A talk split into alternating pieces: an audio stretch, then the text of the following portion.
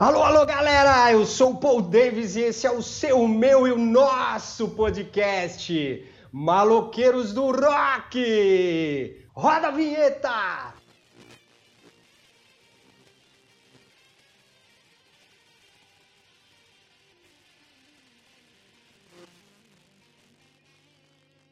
Boa noite, pessoal. Boa noite, amigos à mesa, da bancada. Vou explicar para vocês, né? Esse aqui é o podcast Maloqueiros do Rock. Está sendo gravado aqui nesse período de pandemia totalmente online, com os integrantes da nossa nave espacial, cada um na sua respectiva residência.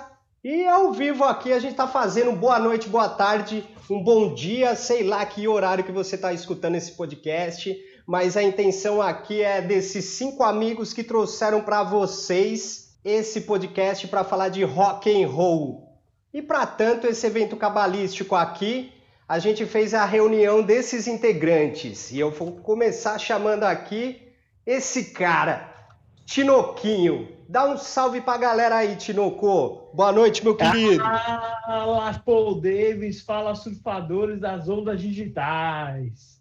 Estou aqui eu, Vinícius Tinoco, participando desse programa aí com os camaradas, falar de roqueiragem, vida boêmia e tudo mais que vier na telha. Demorou? Tamo Demorou, junto. meu querido, tamo junto. Eu vou chamar esse menino aqui que, além de agora atuando no podcast, é músico, né? O cara é um parceiraço meu de universidade, de bandas da vida. Esse cara aqui que é carioca e guitarrista. Fala com a galera aí, carioquinha. Boa noite, meu querido. Boa noite, Paul Davis. Bom dia, boa tarde, boa noite, amiguinhos, amiguinhas. Vamos falar de rock and roll. Aqui quem fala é o Luiz Felipe, meu também conhecido como carioca por motivos óbvios. Isso. Sou arquiteto, sou músico e é nós. Vamos falar de rock and roll aí nesse podcast. Vai ter muito assunto foda aí pra gente discutir. Falou! Falou, carioca, obrigado, hein? Chamar esse cara aqui, ó, é praticamente um Jedi ou é o Gyodai? do Jaspion, hein? Esse cara é fera aqui, hein, meu? Chama aqui meu amigo Pai Sandu. Sua grande contribuição aqui pro Maloqueiros do Rock. Boa noite, Pai Sandu, como é que tá? Fala, da visão. Que é Ivan, o Pai Sandu. Sou arquiteto como a maioria da mesa aqui. Sou, sei lá, sou, sou nortista, sou paraense e venho representar outras regiões aqui. Maravilha, garoto. É Brasil, é isso aí. Brasil brasileiro, beleza, beleza. E tem mais um integrante aqui que ele é o diretor do programa, hein? O cara é diretor, era presidente da faculdade e ele tá careca de saber, meu amigo. Quando tiver o live no YouTube, você vai ver que o cara tá carequinha de saber de rock, meu. Esse cara entende de rock. Fala com a gente aqui, Peixão. salve, salve, David, salve, Sarjeta, rock and roll. Vamos aí falar hoje, dar, tentar dar uma zipada nesse assunto. E vamos aí conversar sobre rock and roll e falcatruas, né? Porque uma vida sem falcatruas não vale a pena, né, rapaziada? Ah, Segue o jogo aí, poder. Valeu, querido, é isso aí. Muita falcatrua aqui nesse programa, muito rock and roll. A gente vai falar aí de, de rock, visual, cinema, comportamento, cultura. Vamos misturar tudo isso aí. E lembrando que nós teremos alguns outros quadros dentro do programa, né? Que não serão apresentados aqui nesse primeiro programa. Mas a gente vai ter lá vem o neoliberal. O que mais a gente vai ter aí, Peixão? Se o Peixe diretor tem ideias aí de vários quadros que a gente vai trazer para a galera. Estaremos implementando nos próximos programas aí, com certeza, né? É isso aí, além do. Pronto, lá vem o neoliberal com algumas dicas aí, porque a gente tem umas pessoas envolvidas aí na, como traders, né, meu? Traders. O mercado financeiro, toda essa coisa. É, né?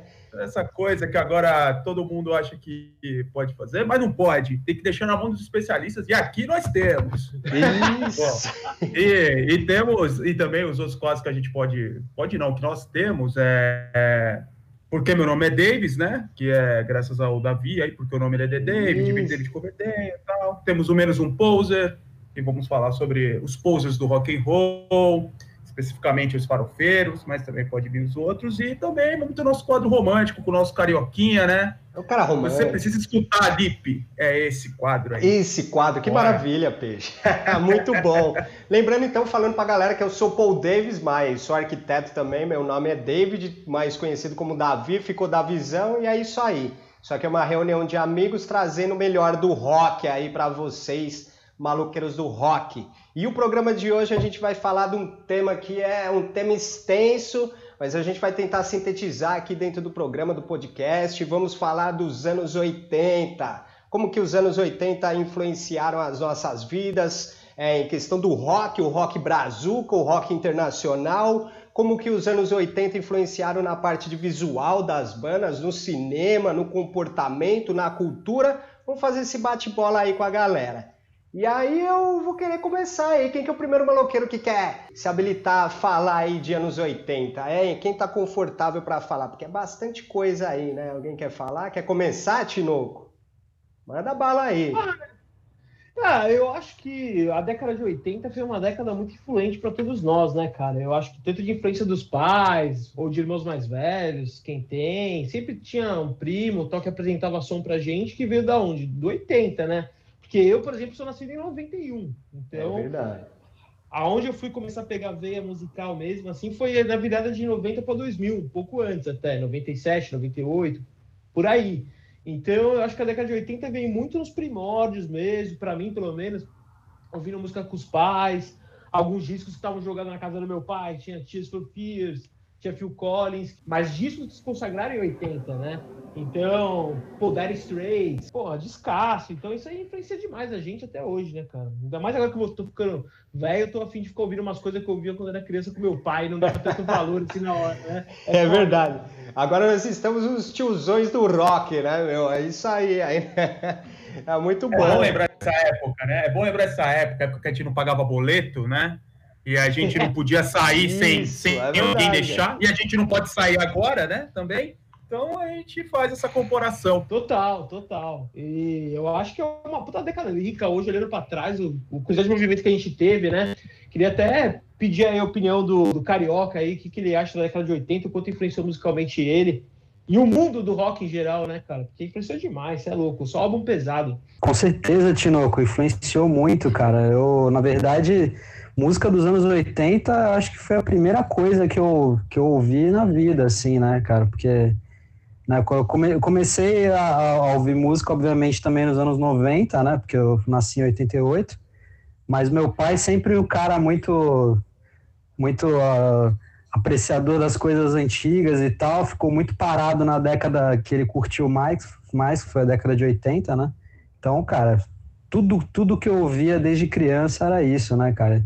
Que legal você lembrou aí do Tears for Fears, que eu acho que não sei se por uma, por uma coincidência ou não, mas é uma referência para todo mundo, né, cara? Todo mundo, hoje em dia eu tô cada vez mais encontrando pessoas que, que curtem e eu achava que eu tava sozinho nessa, né? Mas não, cara, uma galera gosta. Vai tá banda, né, Enfim, né, cara? É, Cheers essas, for essas, bandas, essas coincidências são engraçadas, né, cara? Acho que a gente tem muito isso, né?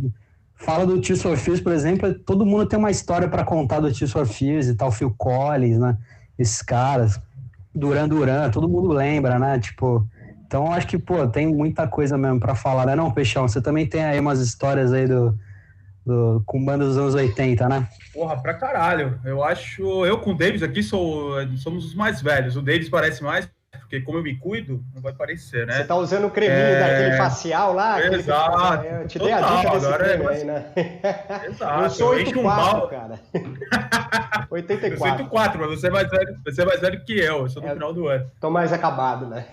É, exato. É o rock, né, que deixa assim, aqueles infernos da Augusta. Agora, falando sobre o Tears for Fears, eu, eu tive a chance de ir no show com o Carioca foi do caralho. Foi um, aquilo ali foi uma nostalgia. Nunca a nostalgia tinha batido tanto na, na pele, assim. É, não foi nem na pele, bateu no signo. E, mas é. signo mesmo.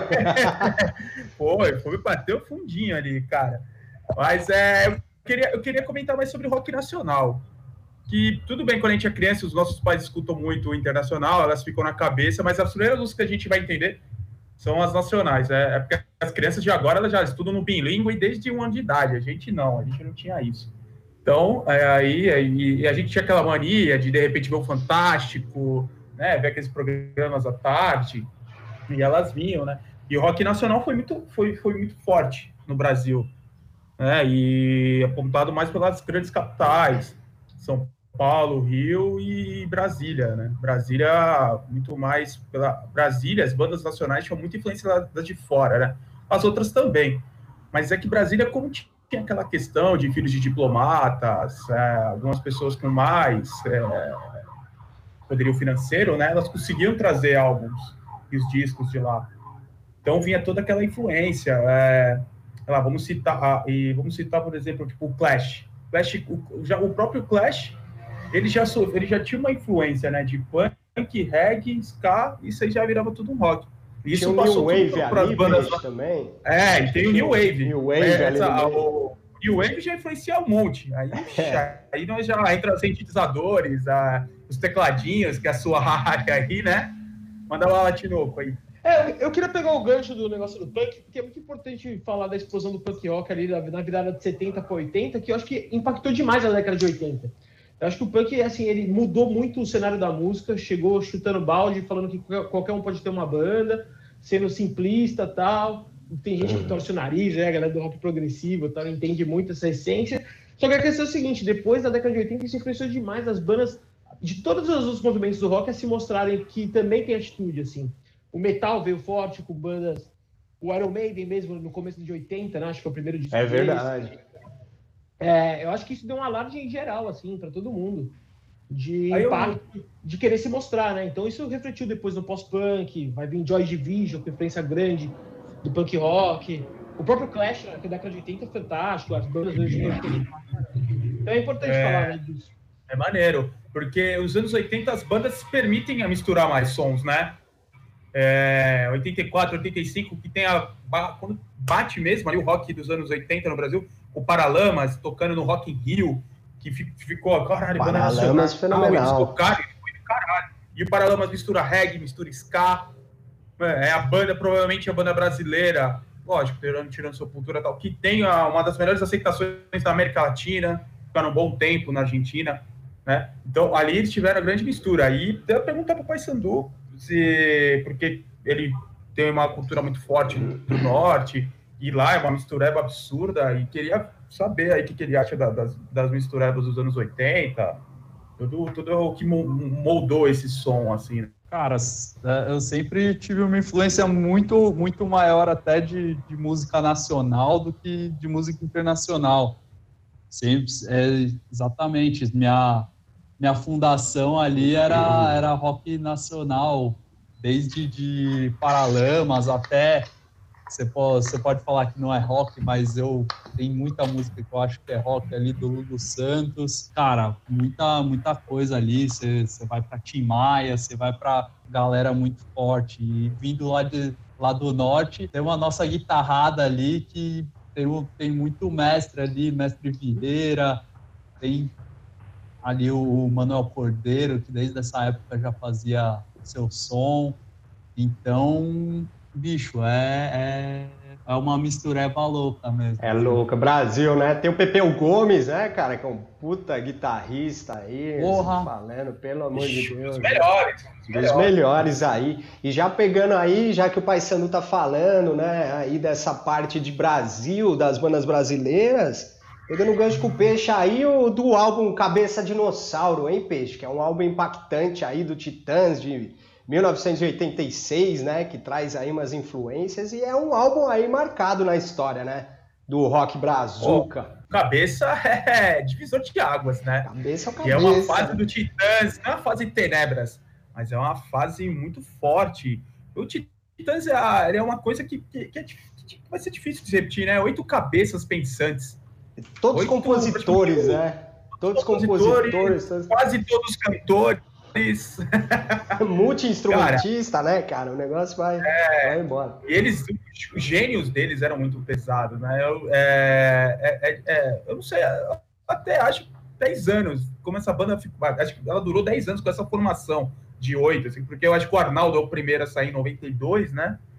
E mas era complicado. Ao mesmo tempo que você tinha oito caras talentosos, também eram oito, oito cabeças. Parece que eles sempre queriam tomar uma decisão que fosse 8 a 0 não 7 a 1 não 6 a 2 Todos tinham que concordar. Se não concordar, os caras ficavam até amanhã até decidir. É verdade. Então, né? criar um álbum. Para sair o álbum tinha que ter a concordância total ali, senão nada feito, né? As carreiras solos, né, deles aí, são ótimas. Arnaldo Tunes, o Nando Reis, o Paulo Migos. Não, realmente. Pegando, pegando esse gancho de carreira solo, eu vou falar um pouquinho aqui do Eric Clapton, cara. O Eric Clapton é, vem numa sequência aí o décimo álbum de estúdio dele, que é o August, de 1986 também, pegando aí uma correlação. É um álbum produzido pelo Phil Collins, cara. E aí a gente vê essa influência também. Phil Collins, que é um cara que foi baterista do Genesis, né? Era vocalista, baterista do Genesis, um, uma alma brilhante aí do rock and roll, produzindo com o Eric Clapton. E aí você tem um álbum do Eric Clapton que vale a pena escutar esse álbum inteiro aí, que ele tem uns arranjos de sintetizadores, tem uma roupagem toda diferente aí nesse álbum. É bem interessante. Vou passar a bola pro Pai Sandu aqui falar. É, falando de guitarrista, falando de, de coisa assim, a gente não podia esquecer do, da representação aqui de São Paulo, né? O Ira desde a década de 80 fazendo Opa. cada álbum maravilhoso ali e muito contestador, né? Lembrar que 80 a gente ainda estava numa numa era não democrática e que os caras tinham que, que driblar do jeito que podiam, né? É verdade. A censura.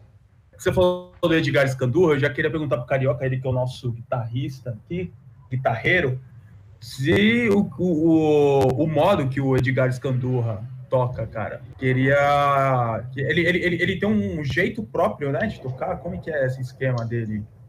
Sim, cara. O Edgar Escandurra, ele, ele é um guitarrista, cara, dos mais influentes, assim, do Brasil. E, e ele tem um jeito próprio de tocar, assim, porque ele é canhoto. Só que ele não, ele não inverte as cordas para você ficar com a corda mais grave em cima e a mais aguda embaixo, como é uma guitarra normal. Ele, ele simplesmente só trocou a guitarra de lado, então ele toca com as cordas agudas em cima e as graves embaixo. Então todos os acordes que ele faz são ao contrário, né? tipo, ele toca realmente ao contrário. É um absurdo, é né? Muito, isso aí. Nem o, nem o Jimi Hendrix, que era canhoto, não tocava assim, né? É Jimi Hendrix invertia as cordas para poder ficar certo, né? E o, o, o Scandurra não, ele aprendeu a tocar ao contrário porque não tinha guitarra para canhoto, tal, não sabia trocar corda, tal, aí foi Tocou foi assim desse mesmo. jeito, né, cara? O cara inventou um jeito todo próprio de tocar, né? Uma sonoridade que é só dele, assim. Bem interessante. aí eu queria te fazer outra pergunta, Carioca. O Edgar Scandurra, ele é um músico completo, né? Ele canta, ele tem a carreira solo dele, ele já tocou batera, depois eu quero falar sobre essa parada da batera, que ele tocou no Mercenários, que é uma banda feminina, uma banda formada por mulheres. O Edgar fez essa ajuda, tocou lá. Então, o Edgar Escandurra poderia tocar no Eagle Kill Talent? Que é uma banda que você tem uma opinião.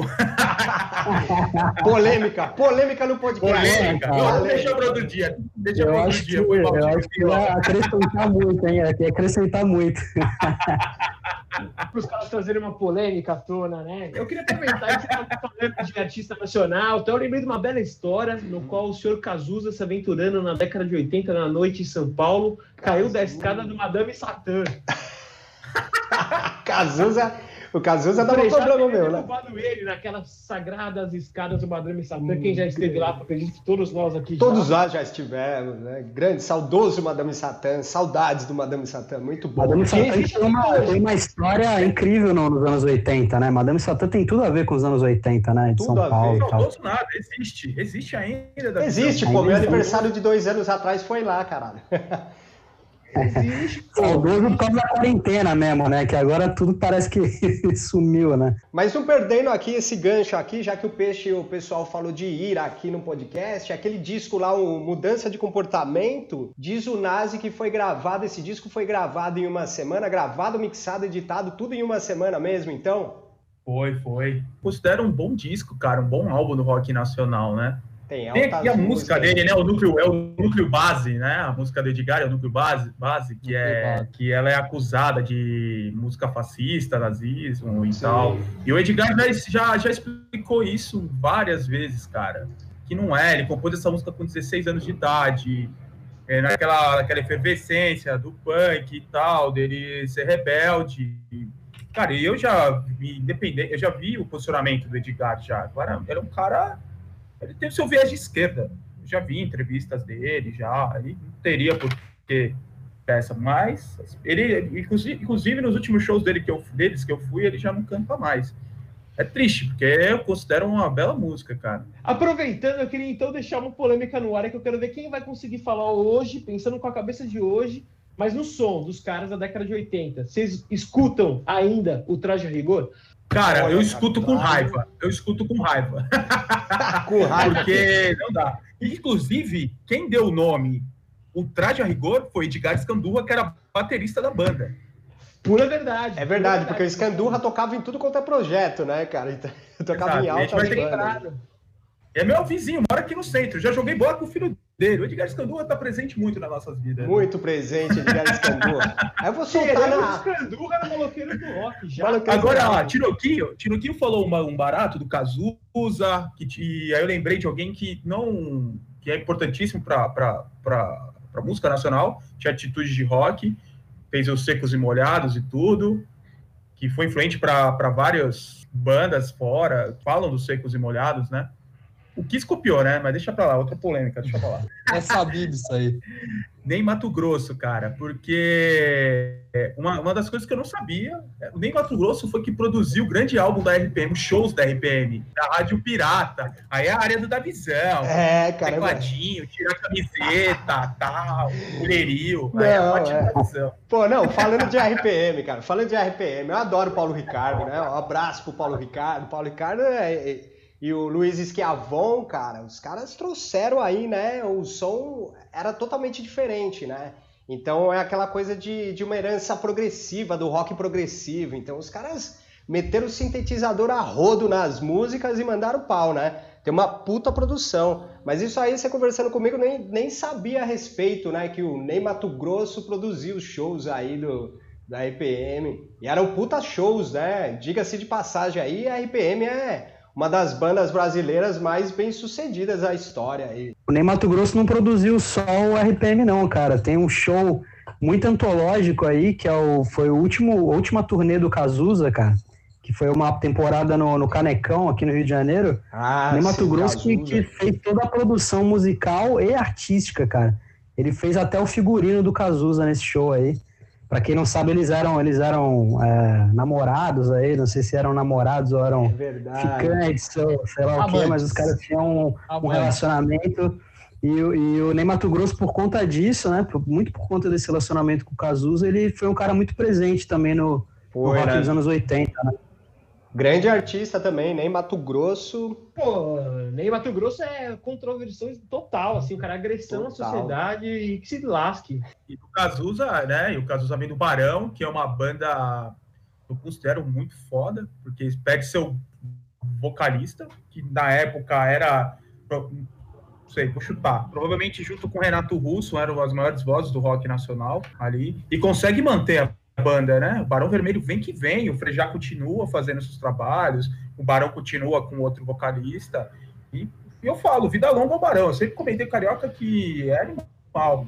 A capa do, da, dos álbuns, Sim. alguns, né? Tem outros que são horríveis, que eu considero. Para os supermercados da vida, que eu acho que é maravilhoso, esse álbum, a capa muito bonita. Ah, eu acho até hoje os dois maiores letristas nacionais, né? O Cazuza e o Renato Russo, é indiscutível isso, eu acho. Letristas, né? Se você gosta ou não da música, é outra é, história. É, diferente. Mas...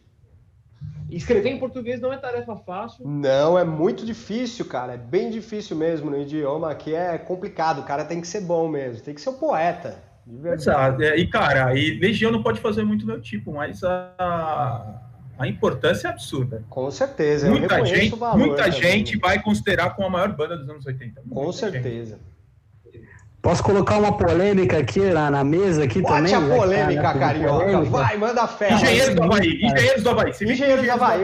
Essa, não, é, não é, essa daí não é nem polêmica. Para mim, isso daí é tipo assim: Engenheiro do Havaí é uma bosta e acabou.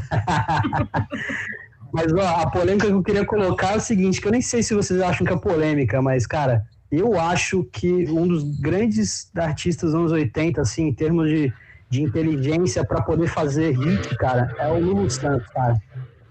Eu acho um dos caras, um dos caras mais inteligentes para fazer música virar hit, cara. Né? E é o cara que tem mais hits, se você pegar, é o cara que tem mais hit de todos, cara.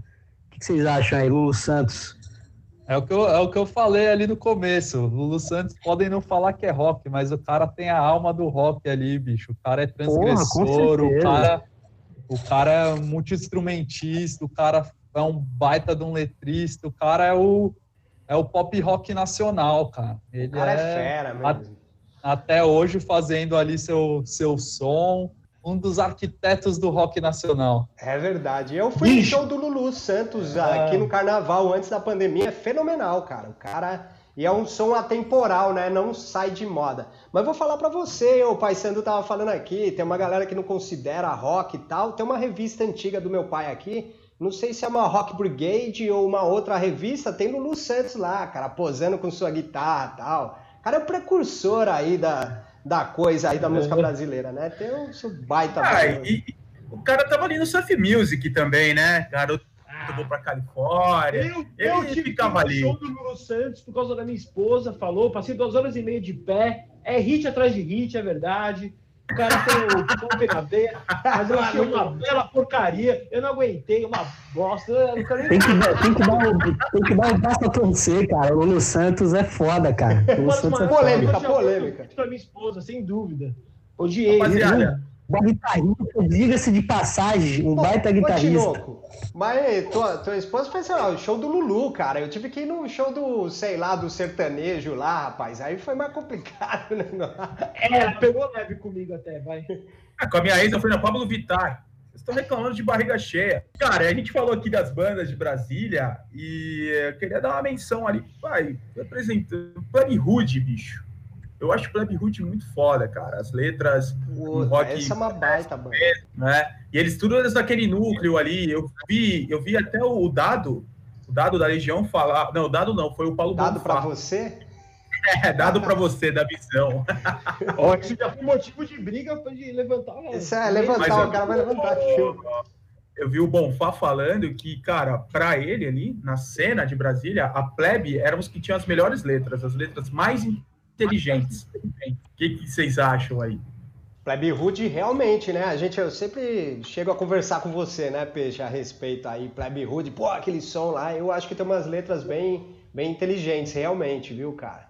Eu não sei se o restante dos maloqueiros aqui costumam ouvir ou já ouviu alguma, alguma música aí do Plebe Hood, mas pô, tem um valor... Não, pô, Plebe Hood tem um papo mais reto, né? Eu acho legal, cara. É, tinha um pouco essa coisa nos anos 80 de, de ser tudo muito poesia né, no rock brasileiro, né? Tem o Cazuza, o Renato e tal, tudo muito aquela coisa poesia e tal, e o Plebe Hood era um lance mais papo reto, assim, mais a ver com punk rock também, eu acho bem legal, cara. Operação Coca-Cola, tem que país é esse, né? Tem sim, sim, sim. É que ele não quis, acho que o Bonfá não quis puxar essa aí, né? Eu, eu, eu, eu, já fui no show da Plebe, já, eu achei bem louco, já com Clemente, né? Clemente dos Inocentes e tal, uhum. que também.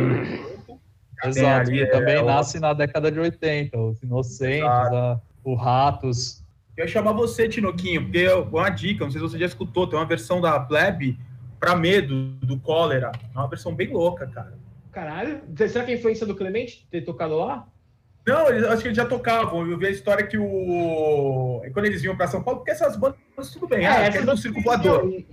Eles eram fãs uns dos outros também, assim, né? Se apoiavam. As bandas bastante, queriam né? pro Circo Voador tocar, né? Que aí quem fazia essa ponte era o, o Paralamas, né? Trazia a galera. E... Mas acho que as, as grandes produções, os álbuns, tudo eram aqui, né? Era em São Paulo. Então acho que dessas viagens da Plebe para São Paulo, né? Aí conheceram o cólera, tudo. E tem até uma música, né, do, da, da, da plebe, né? Que fala quero ficar rico que nem o Herbert Viana, alguma coisa assim, no final. Então, você tá falando desse aí das bandas se conhecerem, é bizarro, né? Porque você não imagina nunca Ratos de Porão com Paralelo de Sucesso, por exemplo, né? Mas o João do Ratos, guitarra do Ratos, conhece o Herbert. E, tipo, o Herbert, se eu não me engano, deu a primeira Gibson que ele tem na vida dele. Foi o Herbert que deu para ele, assim, de graça. Tipo, Thor, vai, vai buscar lá, não sei aonde, tem uma Gibson para você. O João nem acreditou, chegou lá, tava lá. E o João usa até hoje, entendeu? Caraca, Mas meu. o, o Ratos, o Ratos nos anos 80, ele já tá estourando lá fora. É, já tá lá é. fora, já tá lá fora. O Ratos já tá Tocando em em outro... Berlim, gravando, né? O Brasil em Berlim, é, tem muita, muito nome já mesmo. comentar aqui, 80 ali o Raul, que, que tem muito forte dele é a, é a parceria dele com o Marcelo Nova, né? Ali, dois baianos, quem diria, né? Esse, a gente fica nesse eixo Rio, São Paulo, Brasília e um pouco um pouco BH ali, e quem e que um dos nossos maiores expoentes vem da Bahia. Né? Então é isso aí, a gente tem que escutar Norte e Nordeste com carinho, porque, mano, tem muita coisa foda vindo de lá e já foi Muita provado, coisa né? boa, né, cara? Muita coisa boa mesmo. E o hard rock, hein? Falando um pouco de hard rock, como que vocês acham? Tem o hard rock e tem o metal, que caminha aí lado a lado, mas os anos 80 influenciaram as bandas de metal também, né? E aí, Carioca, que você que que você gosta de hard rock ali? Você gosta de Van Halen, né, cara? Van, Van Pô, cara, Van Halen, Van Halen pra mim foi a banda que, que inventou esse estilo, né, cara? Sim, Porque o primeiro, o primeiro disco do Van Halen, ele é de 78 ou 79, se eu não me engano, né, cara? Isso. Então ele, antes dos anos 80, os caras já estavam nessa pegada e, pô, quando apareceu aqueles caras com aquela guitarra estridente, aquele vocal estridente, cara, ninguém, ninguém acreditou naquilo, né, cara? Não acreditaram, né, cara? Totalmente novo, né, cara? Totalmente novo. Então, E pô, aí? pra mim, Van Halen é a banda mais seminal desse estilo, cara. E praticamente tudo que veio depois eu acho que copiou, cara. polêmica, mais uma polêmica aqui. Mais uma Carioca, polêmica. Carioca. Carioca, Deixa dá aquela aula aqui pra nós. da- do Ed Van Halen com o Michael Jackson. Ed Van Halen, Michael Ed Van Jackson. Halen com Michael Jackson. Essa é uma, uma anedota até conhecida, né, cara? Que o Ed Van Halen gravou o, o solo da, da, da faixa Beat It, né, cara? No, no, no álbum, célebre álbum Thriller do Michael Jackson, pro- produzido pelo Quincy Jones também, outro monstro. Só monstro. Esse álbum só, só gente fera, cara. Inclusive essa música Beat It tem uma história legal, porque assim, o, o Michael Jackson queria basicamente fazer um rock, né? Ele queria fazer uma música que fosse rock and roll.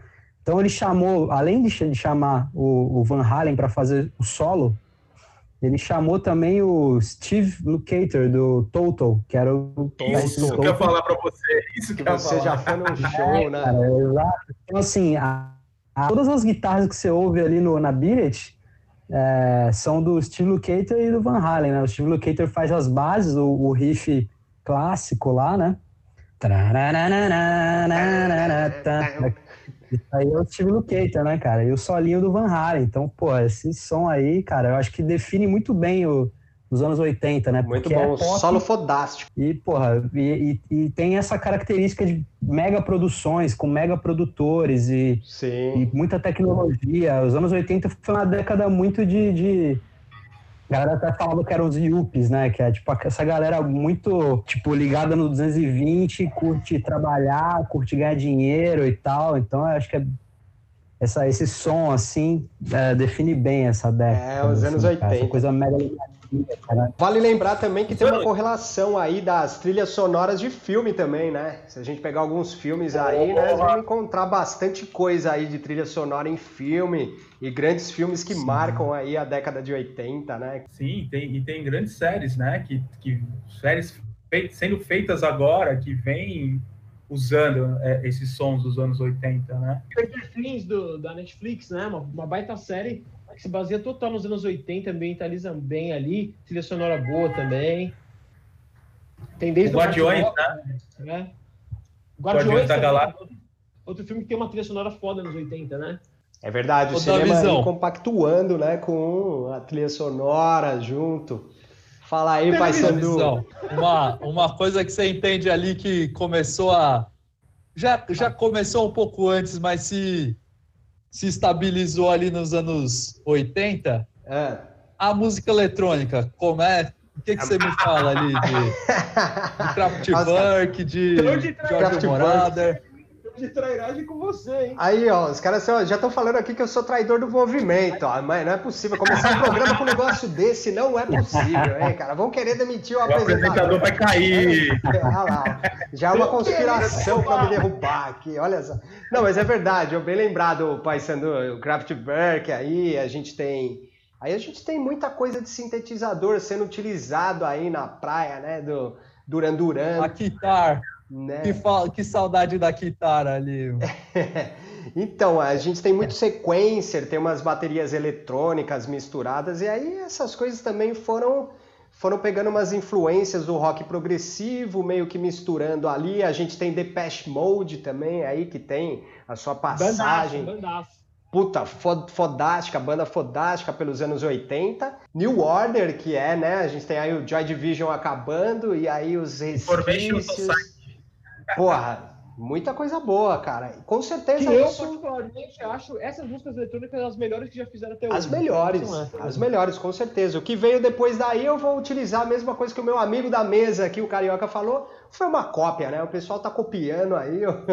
e agora, atualmente, acho que estão copiando meio mal, né? Mas tudo bem, isso é uma polêmica para outro podcast, né? Você falou de trilhas, né, da visão? Você isso. falou de trilhas, eu lembrei de Oingo Boingo, né? Que o vocalista é responsável por vocalista é responsável por várias trilhas, até acho que a, a mais conhecida é dos Ui, Simpsons, né? É verdade, cara. É muito é, bem lembrado. Esse cara é genial do Oingo Boingo.